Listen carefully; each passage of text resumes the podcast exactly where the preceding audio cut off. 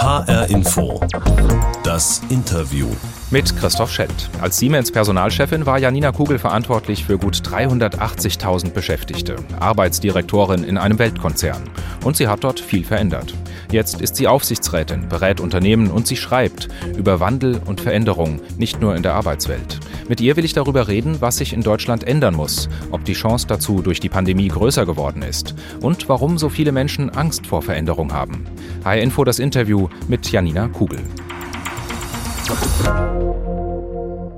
Beginnen wir das Interview mit der Personalerin mal mit einer klassischen Vorstellungsgesprächfrage. Wo sehen Sie sich in fünf Jahren, Frau Kugel?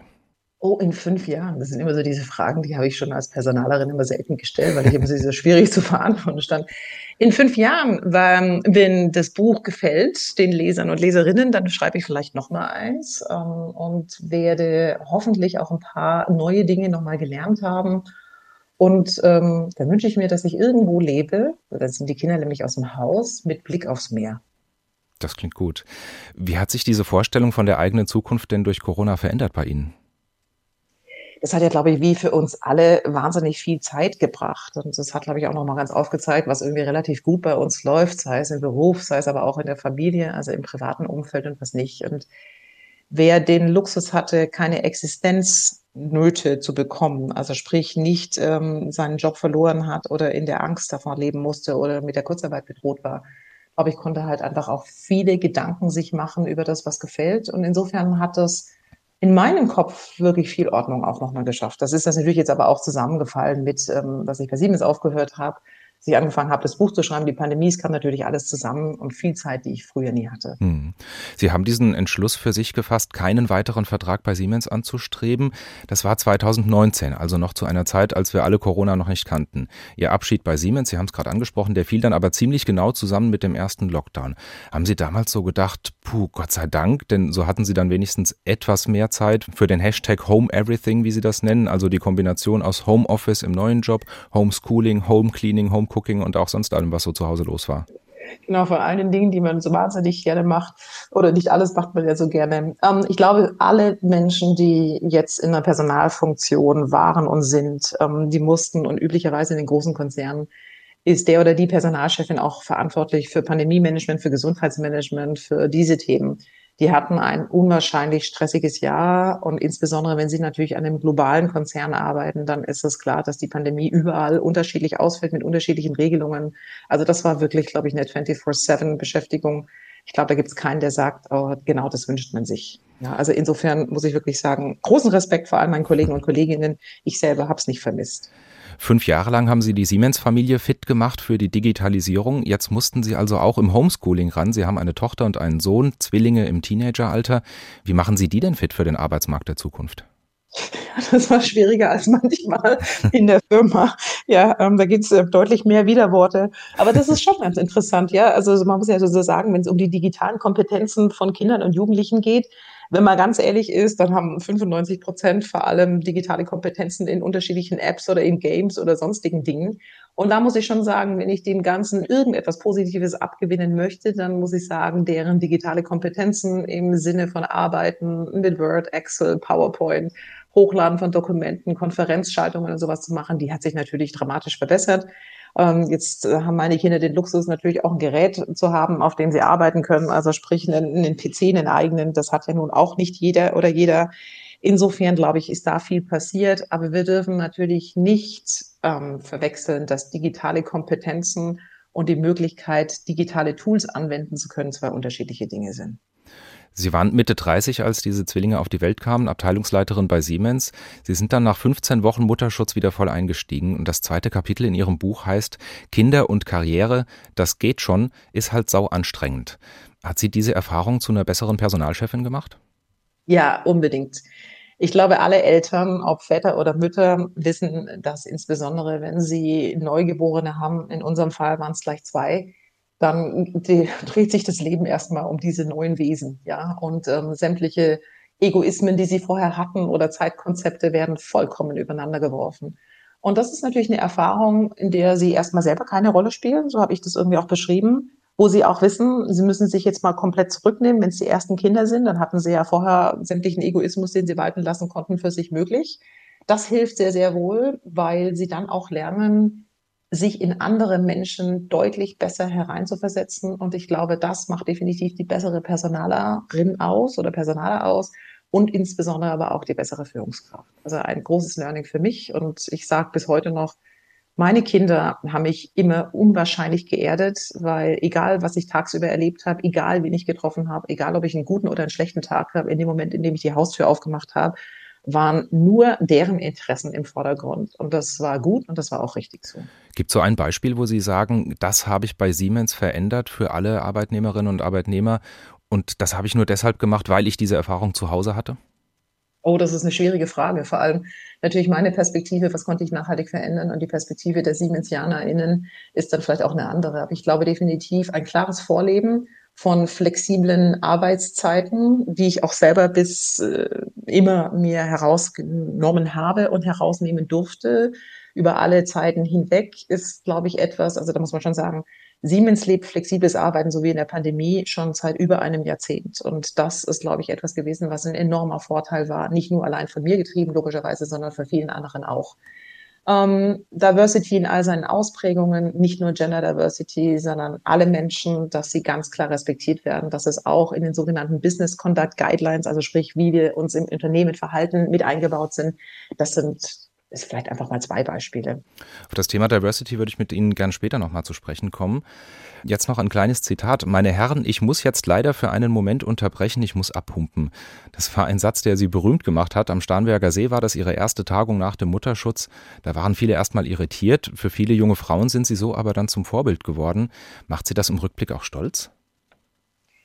Im Rückblick ist es immer ein bisschen anders. In dem Moment, ganz ehrlich, war es, ähm, das ist ja schon interessant. Das ist ein ganz normaler Satz, den jede Frau kennt, die stillt, aber nicht immer. Aber nicht in dem Umfeld ist. und in der Position. Nicht in, ja, nicht in dem Umfeld. Ja, gut. Aber wissen Sie, das ist nämlich genau das. Also ich beschreibe das auch aus diesem Grund, weil ich sage, da waren alle eigentlich peinlich berührt, weil niemand darüber nachgedacht hat. Die haben mich alle gesehen als die Frau Kugel und ähm, hatten halt vergessen, dass ich irgendwie noch stillen würde. Übrigens ist das ja auch gar nicht unbedingt das, was man dann immer so erzählt.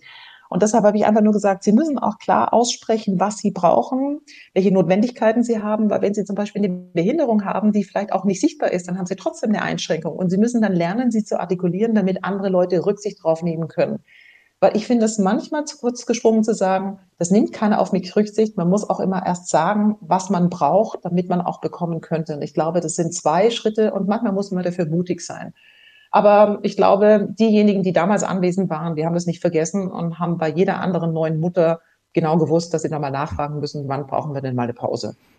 HR Info das Interview mit Janina Kugel, 51 Jahre alt, Studium der Volkswirtschaft in Mainz und Verona, danach Beraterin, Managerin bei Osram, Siemens und zuletzt dort im Vorstand als Arbeitsdirektorin. Jetzt hat sie ein Buch geschrieben, It's Now, Leben, Führen, Arbeiten. Wir kennen die Regeln, jetzt ändern wir sie. Es geht in diesem Buch um Veränderungen in der Arbeitswelt. Die Idee zum Buch, die gab es ja schon vor Corona, aber die Pandemie hat ja dieses Thema jetzt wie kein anderes auf den Kopf gestellt. Sagen Sie da auch so ein Stück weit, prima, jetzt geht endlich was voran im Sinne Ihres Buchtitels It's Now, jetzt ist die Zeit gekommen? Also bei manchen geht viel voran und ist viel passiert. Und bei manchen ist aber auch erschreckenderweise immer noch so dieser Wunsch da, wieder komplett in die alte Welt zurückzukehren und das alles hinter sich zu bringen. Und natürlich wollen wir alle die Pandemie nicht mehr so haben, wobei wir auch wissen, dass wir lernen müssen, mit dem Virus auch wirklich weiterzuleben. Also insofern würde ich auch sagen, teilt sich da die Welt wieder. Diejenigen, die die Chancen ergriffen haben und viel für sich gelernt haben, aber auch Offenheit zugelassen haben, anders zu arbeiten als zuvor. Und andere, die ganz gerne alles nur daran setzen, wieder zurückzukehren. Und ich hoffe, dass von der letzteren Gruppe dass es immer weniger werden. Mhm. Weil der Fortschritt kommt, der kommt auf jeden Fall, ob wir das wollen oder nicht. Und Fortschritt gehört auch zum Leben. Sie bezeichnen Corona als das größte Arbeitsplatz- und Arbeitszeitexperiment der Welt. Das hat ja in der Arbeitswelt wirklich ganz viel möglich gemacht, was sich davor nur sehr zögerlich weiterentwickelt hat. Das vernetzte Arbeiten an unterschiedlichen Orten zum Beispiel. Das umfasst ja noch viel mehr als nur die Möglichkeit zum Homeoffice. Was sind denn aus Ihrer Sicht die wichtigsten Errungenschaften, die unbedingt bleiben sollten in Bezug auf die Arbeitswelt nach Corona? Ich glaube, die Flexibilität, um aufzuzeigen, dass der Arbeitsalltag nicht darin bestehen muss, dass man acht Stunden mit Pausen am Stück arbeiten, sondern dass man das unterteilen kann und muss und das übrigens auch teilweise nicht nur das private Leben vereinfacht, sondern auch zum Beispiel eine höhere Konzentrationsfähigkeit mit sich bringt, wenn man mal zwischendurch eine Pause gemacht hat, vielleicht mal Sport gemacht hat oder dergleichen. Das ähm, bringt einem wieder viel mehr Energie zurück. Es hat gezeigt, dass wir nicht für alle Besprechungen und Treffen zueinander reisen müssen. Es hat auch gezeigt, dass wir ähm, deutlich flexibler zusammenarbeiten können im Sinne von über Ländergrenzen hinweg von anderen Dingen lernen. Und wir haben alle gelernt, mit neuen Tools umzugehen, die wir vorher gar nicht kannten, obwohl sie technologisch schon lange existiert haben. Hm. Machen wir das nochmal ganz konkret mit so einer kleinen Ja-Nein-Runde. Was brauchen mhm. wir auch in Zukunft unbedingt? Videokonferenzen. Ja. Kongresse. Ja, auch. Virtuell und aber auch wieder physisch. Großraumbüros. Auch mit Rückzugsmöglichkeiten, in denen Menschen auch hochkonzentriert in Ruhe ungestört arbeiten können. Mit dem Flieger für ein Meeting nach Berlin? Nein. Flurfunk? Ja, unbedingt. Kantine? Auch unbedingt. Flurfunk und Kantine, das sind die besten. Das liebt man doch, ja, da kommt das Menschlichkeit durch, da hört man, was abgeht, da sind die Gerüchte, da trifft man sich auf informellen Wegen. Das fehlt uns ja, glaube ich, allen am allermeisten. Jetzt ahne ich schon die Antwort auf die letzte Frage: Feierabendbier. oder Feierabendwasser oder Feierabendwein. ja, das ist ja nur die Frage davon, ähm, wurde das mehr in der Pandemie oder wurde das weniger? Ja? Naja, ich meine jetzt das mit Kolleginnen und Kollegen. Das brauchen wir auch. Wir brauchen, glaube ich, alle soziale Kontakte und das ist ja auch ein ganz großes Thema. Vor allem Menschen, die alleine leben und vielleicht aber WissensarbeiterInnen sind und dementsprechend von zu Hause arbeiten konnten. Das ist ja auch ein Können, das konnten ja auch viele nicht. Die hatten natürlich auch damit zu kämpfen, zu vereinsamen. Ja, wenn sie auf kleinen Wohnraum ganz alleine leben, dann war das, glaube ich, echt kritisch für viele. Und insofern, ja, die sozialen Interaktionen brauchen wir. Und wir brauchen sie auch, sage ich jetzt als eine 50-Jährige, vielleicht haben Jüngere da nochmal andere Erfahrungen. Ich glaube auch, dass es bestimmte Themen und Diskussionen und Gespräche gibt, um Dinge neu zu machen, um Dinge zu verändern, um Dinge aber vielleicht auch sachlich konstruktiv tiefgehend zu diskutieren, bei denen es einfacher ist. Man sieht sich nicht nur auf einem Bildschirm, sondern man sieht sich im Raum mit all den Dimensionen, ja, wo man auch die Regungen sieht, ob ist jemand in der Körpersprache, ist jemand einverstanden, schnauft da jemand bei irgendeiner Idee oder grinst Rollt bei einer Augen. Idee. Ja, genau. Und ich glaube, das, das kennen wir ja alle. Und das macht, wir sprechen ja, also ich sage jetzt mal, die menschliche Kommunikation besteht ja nicht nur aus den Worten, die aus einem Mund kommen, sondern aus so viel mehr. Und das geht ja alles ein bisschen ab. Hm. Janina Kugel zu Gast in HR Info das Interview. Wir haben jetzt schon gemerkt, Sie stehen Veränderungen sehr positiv gegenüber. Sie beschwören geradezu die Kraft der Veränderung, das Positive, das Disruption auch erzeugen kann. Können Sie denn auch verstehen, dass viele Männer und Frauen im Berufsleben der Veränderung nicht so viel abgewinnen können, dass das ihnen sogar Angst macht? Die Digitalisierung wird ja auch viele Jobs überflüssig machen. Ich kann es verstehen, dass Menschen Angst vor Veränderungen haben, wenngleich ich sagen würde, wenn man mal wirklich zurückdenkt, wie viel Veränderungen man im Leben schon durchgemacht hat. Manchmal entscheidet man sich für Veränderungen, manchmal passieren sie aber auch mit einem. Dann sagen die allerwenigsten, das war alles so schlecht und würden das so überzeugend pessimistisch sehen. Ich glaube, es ist eher eine Frage, mit welcher Offenheit gehen wir drauf los und wo sind auch Veränderungen, wenn man dann feststellt, dass es vielleicht doch nicht so gut geklappt hat, man sie wieder verändern kann. Das ist ja nicht so, dass man heute irgendwo ist, dann verändert sich irgendwie was und morgen ist es so und es bleibt dann so für alle Tage, sondern wenn man das nämlich genauso angeht, dass man sagt, jetzt lass es uns doch mal ausprobieren, jetzt lass es uns doch mal anders machen, dann entstehen neue Konzepte. Und wenn etwas nicht gut klappt, dann würde ich immer sagen, okay, dann machen wir es nochmal anders. Mhm. Und Innovationen entstehen nicht, wenn sie am Alten festhalten. Wenn Sie alle großen Erfindungen anschauen oder Menschen, die irgendwas bewegt haben, dann waren das meistens die, wo am Anfang alle irgendwie so skeptisch drauf geguckt haben und gesagt haben, der oder die spinnt doch ein bisschen. Ja, also was machen die denn da? Und diesen Glauben, wenn sie Dinge verändern wollen, oder vor allem, wenn sie große Disruptionen und also große Dinge verändern wollen, dann müssen sie schon auch ganz klar die Resilienz haben, sage ich jetzt mal. Sie müssen aushalten. So Widerstandsfähigkeit. Dass, ja, dass erstmal ein paar Leute gar nicht richtig verstehen, wo sie hin können und wo sie hin wollen und das durchhalten. Und dann sehen sie irgendwann mal, kommt so Bewegung ins Spiel, sage ich immer. Und dann entstehen Dinge, die Leute vorher gar nicht für möglich gehalten haben. Ich habe dazu ein kurzes Zitat aus Ihrem Buch. Manchmal springen wir freiwillig, manchmal werden wir geschubst. Es ist wie der erste Sprung vom Fünf-Meter-Turm. Hat man ihn erstmal hinter sich, dann springt man wieder und wieder. Zitat Ende. Um in diesem Bild zu bleiben, müssen wir Deutschland, müssen wir Unternehmen und ihre Beschäftigten jetzt in die Digitalisierung schubsen, damit sie endlich mal springen? Ja, ich würde es mir manchmal wünschen. Manche sind schon gesprungen und springen schon ganz lange immer wieder, immer wieder. Das sind übrigens diejenigen, die super gut durch die Pandemie gekommen sind, ohne Einbußen oder vielleicht sogar auch mit Wachstum.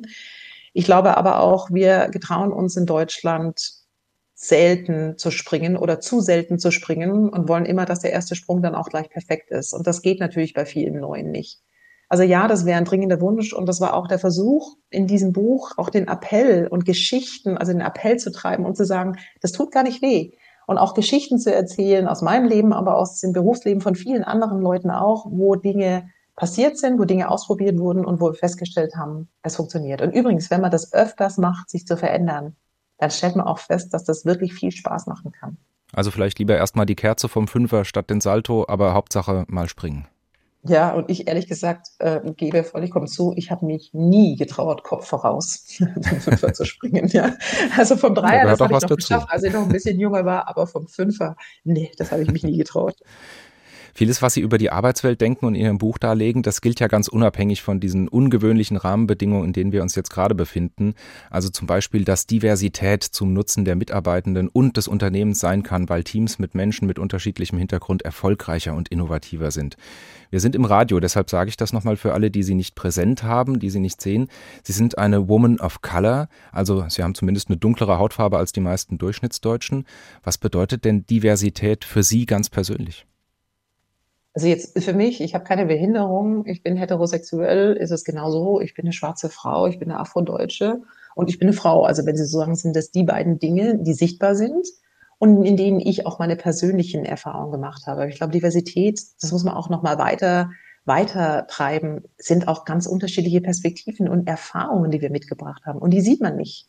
Ja, wir wissen nicht, was wir alles schon erlebt haben. Ich weiß nicht, wo Sie in Ihrem Leben schon überall gelebt haben. Wenn ich Ihren Lebenslauf irgendwie lese, dann sehe ich das natürlich, aber dann weiß ich trotzdem nicht, welche Erfahrungen Sie haben. Generationen haben unterschiedliche Blickwinkel.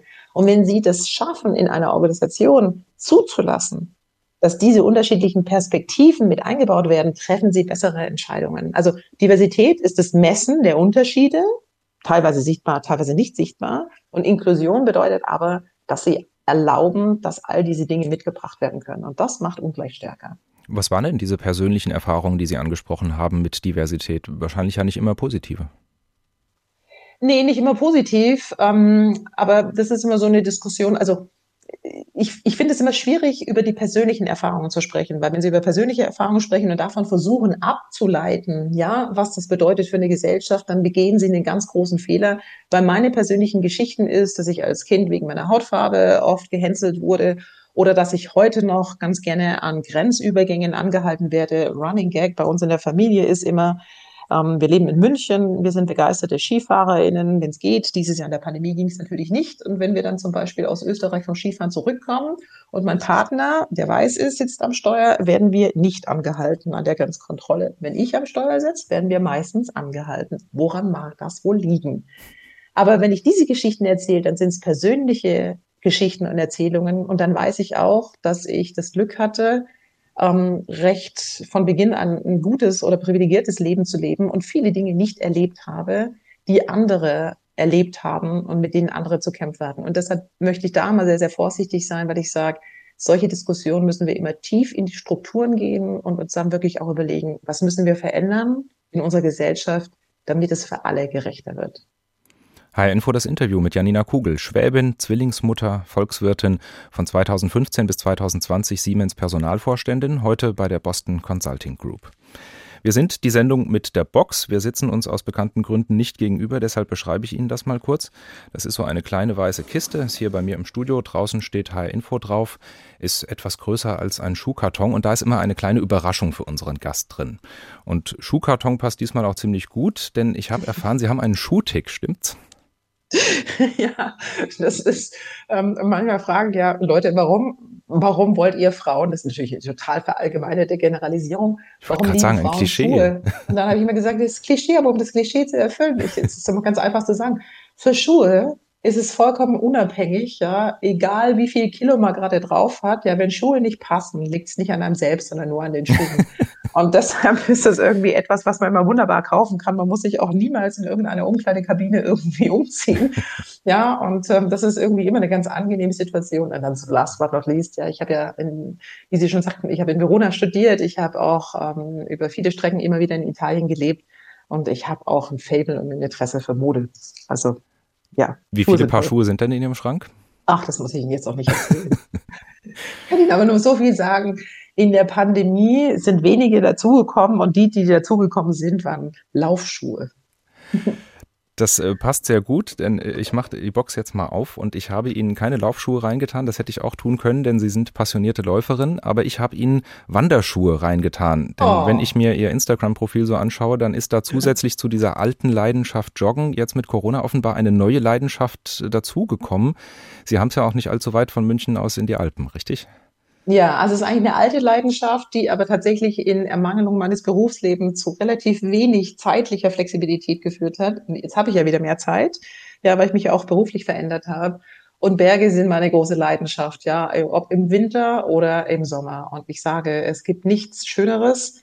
Also wir haben den Luxus, auch manchmal unter der Woche gehen zu können und dann können Sie auch auf Berge gehen ähm, die ansonsten am Wochenende hochfrequentiert sind oder sie können lange Touren gehen. Und ich sage, wenn sie oben auf dem Gipfel ankommen und sind stundenlang gelaufen und holen dann ihr Brot und ihre Flasche Wasser rauf, da ist es echt ein behebendes und erhebendes Gefühl.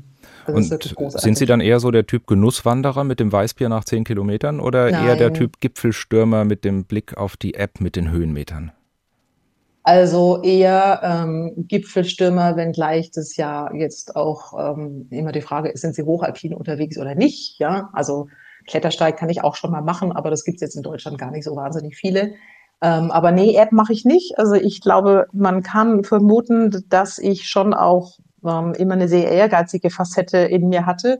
Und in dem Moment, in dem ich Sport mit irgendeiner Uhr mache, ja, ähm, fange ich an, da den Wettbewerb mit mir selber zu tun. Und nachdem Laufen und auch Wandern für mich eben, sage ich jetzt mal, Entschleunigung ist, ähm, lasse ich das lieber weg, weil sonst bin ich da permanent am gegen mich selber ankämpfen. Aber so ein ambitioniertes Ziel brauchst offenbar doch schon auch. Ja, immer mal wieder. Mein großes ambitioniertes Ziel ist zum Beispiel Buckelpisten karren zu können. Ein anderes habe ich gelesen, Sie wollen im Sommer die Alpen überqueren zu Fuß. Wie sind Sie denn auf die Idee gekommen? Ähm, das wollte ich schon ganz lange mal. Und dann, also bevor meine Kinder geboren wurden, hatte ich, war ich oft mit einer Freundin unterwegs, ja auch so Hüttentouren, aber in so einem vollkommen Berufsalltag. Dann können Sie sich mal den Freitag freischaufeln und laufen mal so drei Tage, von Freitagmorgen bis ähm, Sonntagabend. Aber da schaffen Sie keine Alpenüberquerung. Und äh, mit Kindern können Sie sich ungefähr vorstellen, erst einmal, erst sind sie zu klein und Teenager sind auch nicht so wahnsinnig motiviert, jetzt irgendwie lange Strecken zu wandern. Und dementsprechend brauchen sie die Zeit und die Freiheiten. Letztes Jahr hat es nicht geklappt wegen der Pandemie und deshalb strebe ich das dieses Jahr an. Also, also ich glaube, das ist einfach total erdend. Das heißt, die Teenager-Kinder kann man da eher schlecht für begeistern, für längere Wandertouren. die kann man dafür gar nicht begeistern. Aber ich habe zum Ostern von meiner Tochter habe ich geschenkt bekommen, dass sie einmal mit uns wandern gegangen ist. Und das hat sie auch gemacht, ohne zu meckern. Werfen wir noch mal einen Blick in unsere virtuelle Box. Da ist noch eine Belohnung drin, ein Stück Schwarzwälder Kirschtorte. Und da sind Och. wir wieder bei Ihrer Tochter, denn die lieben Sie, habe ich erfahren. Besonders, wenn sie Ihre Tochter Ihnen backt. Also sich selbst belohnen können Sie schon auch noch gut. ja, allerdings. Und Schwarzwälder, Sie haben ja schön gesagt, Schwäbin. Ja, also ich glaube so, ähm, eine Schwäbin Jahrgang 70. Ich glaube, viele wissen, dass das war so das absolute Maximum ja eigentlich auch an Kindergeburtstagen. So die, oder draußen gibt's nur Kännchenzeit. Ja, so ungefähr genau aus dieser Zeit. Und Schwarzwälder ist das höchste der Gefühle. Und ähm, ich habe die früher auch selber gebacken. Jetzt macht meine Tante ist immer noch diejenige, die es gerne macht, äh, mir das irgendwie gerne schenkt, wenn wir uns dann mal sehen. Und meine Tochter ist eine begeisterte, begnadete Bäckerin und da kriegt man das von der auch immer wieder als Gutschein. Also offenbar hat auch ihre Tochter Ambitionen. Ich habe auf der Networking-Plattform LinkedIn diese Woche ein schönes Foto gesehen. Ein kleines Mädchen mit einem roten T-Shirt hält ein Schild hoch. I don't want to be a princess, I want to be CEO. Also ich will nicht Prinzessin Prinzessin werden, sondern Vorstandschefin. Versuchen Sie sowas auch jungen Frauen wie Ihrer Tochter mitzugeben? Jungen Frauen und jungen Männern. Ich glaube, wenn wir eine Möglichkeit schaffen könnten, eine Welt zu haben, wo jeder das werden kann, was er ganz gerne möchte, ähm, ob CEO oder ähm, irgendetwas anderes, dann wäre das, glaube ich, die Welt, die ich mir wünschen würde. Und ich glaube, es ist wichtig, dass wir Rollenvorbilder haben. Und natürlich bin ich als Frau tendenziell eher ein Rollenvorbild für Frauen, aber was mich immer sehr, sehr freut, in der Zwischenzeit auch für Männer, die sagen, wir wollen auch ganz gerne anders arbeiten, flexibler arbeiten und vielleicht mit anderen, mit anderen Erwartungshaltungen an das, wie Führungskräfte auszusehen haben. Und deshalb ja, also ich glaube, es ist immer einfacher durchs Leben zu gehen, wenn man weiß, ich würde gerne an der oder der Facette auch so werden wie die oder der. Und wenn ich dazu einen Beitrag leisten kann, dann macht mich das sehr glücklich. Sie haben sich nicht nur viel Gedanken darüber gemacht, wie Führungskräfte in der Zukunft aussehen können, sondern auch so ein bisschen, wie das Land insgesamt aussehen kann. Ich weiß, dass Sie die Frage schon oft gehört haben, aber ich stelle sie Ihnen trotzdem nochmal, denn ich finde, sie drängt sich geradezu auf. Hätten Sie nicht Lust, diese Veränderungen in diesem Land, die Veränderungen an politischen Rahmenbedingungen selbst mitzugestalten, sprich selbst in die Politik zu gehen? Ich grinse schon, weil ich genau wusste natürlich, was jetzt kommt. Nein, da habe ich kein Interesse daran. Ähm, ich glaube übrigens, es ist immer ganz einfach von außen Dinge zu System, Systeme zu sehen. Jetzt haben wir über die Politik gesprochen und dann von außen zu kritisieren. Auf der anderen Seite, glaube ich, ist es auch klar, dass das eine ist, wenn Sie PolitikerInnen sind, dann müssen Sie natürlich aber auch schaffen, Gesetzesprozesse anzustoßen, Kompromisse zu suchen, insbesondere wenn Sie jetzt eben mal auch schauen, wie, Sie, wie haben wir gewählt, ja? Das heißt, wie müssen sich die Parteien mit ihren unterschiedlichen Zeit und unterschiedlichen Gesichtspunkten einigen? Also ich habe jetzt gerade eine, einen Schritt gegangen, wie Sie schon gesagt haben, vor einem Jahr und habe da sehr, sehr viel Spaß in ganz, ganz neuen Dingen. Und Politik ist nicht meines. Ich halte es aber für sehr, sehr wichtig, dass wir politisch interessiert sind. Und ich mache mir gerade Sorgen, dass so eine Resignation bei denjenigen aufkommt, immer mehr, die sehr wohl politisches Interesse haben und politisch mitgestalten wollen. Und da hoffe ich, dass wir da wieder eine gute Balance finden. Und im Übrigen können Sie natürlich auch politisch wirken und Einfluss nehmen, auch wenn sie kein Politiker oder keine Politikerin sind. Und ich glaube, das haben wir ja vor ein paar Monaten auch mit unserer Kampagne Ich will. Jetzt reicht's, glaube ich, ganz eindrucksvoll gezeigt. Da haben Sie zusammen mit Maria Furtwängler und Jutta Almendinger sich für eine verbindliche Gleichstellungsquote eingesetzt. Ähm, mit vielen anderen Frauen auch, ja. Die jetzt ja auch kommen könnte. Zumindest gibt es einen Kabinettsbeschluss dazu. Fühlen Sie sich da am Ziel? Mit diesem Gesetz und mit diesem Gesetzesentwurf ja, aber wenn es um Gleichberechtigung geht oder Verbesserung von Gleichstellung, dann gibt es natürlich noch ganz viele andere Themen, die angegangen werden müssen. Stichwort Elterngeldregelung, ähm, Stichwort Ehegattensplitting. Also Deutschland ist strukturell noch nicht in der Gleichberechtigung angekommen. Kommen wir zum Schluss nochmal zu unserem kleinen Vorstellungsgespräch vom Anfang zurück. Da hatte ich Sie gefragt, wo Sie sich in fünf Jahren sehen. Wo sehen Sie denn Deutschland in fünf Jahren, vor allem wenn Sie an die Arbeitswelt denken? Oh, das ist aber echt eine schwierige Frage. Ich, ich sage mal, wo ich mir wünsche, dass Deutschland stehen würde. Ich würde mir wünschen, dass wir Wähler und Wählerinnen diejenigen auch wählen werden Ende des Jahres, die tatsächlich Aufbruch und klare Vorstellungen davon haben, wie sich die Welt gestaltet. Ich wünsche mir, dass wir verstanden haben, was gut ist in Deutschland, was wir wirklich sehr, sehr gut können, wo wir aber auch aufpassen müssen, dass wir nicht abgehängt werden und das mutig vorangehen. Und ich würde mir vor allem wünschen, dass wir eine ganz große Investition in Bildung, in Ausbildung und in Weiterbildung stecken, weil das ist das höchste Gut und die beste Ressource, die wir in, oder die einzige Ressource, die wir in Deutschland haben, sind Menschen. Und da glaube ich, gibt es einen enormen Nachholbedarf. Und insbesondere die Generation, die kommt, die dürfen wir nicht vergessen, sondern wir müssen ihnen viel mitgeben, damit wir auch die globale Wettbewerbsfähigkeit, die wir heute haben als Land, aufrechterhalten können. In einem Vorstellungsgespräch würde ich jetzt wahrscheinlich sagen, vielen Dank, Sie hören dann von uns. dann freue ich mich ja, aber jetzt müssen Sie ja sagen, die lieben Hörer und Hörerinnen müssen das jetzt anhören. Also insofern danke Ihnen. Das war HR Info das Interview mit Janina Kugel. Ihr Buch It's Now ist diese Woche erschienen. Das Gespräch zum Nachhören finden Sie auf hrinforadio.de, in der ARD Audiothek und bei vielen anderen Podcast-Plattformen. Am besten gleich abonnieren, dann verpassen Sie keine Ausgabe mehr. Ich bin Christoph Schelt.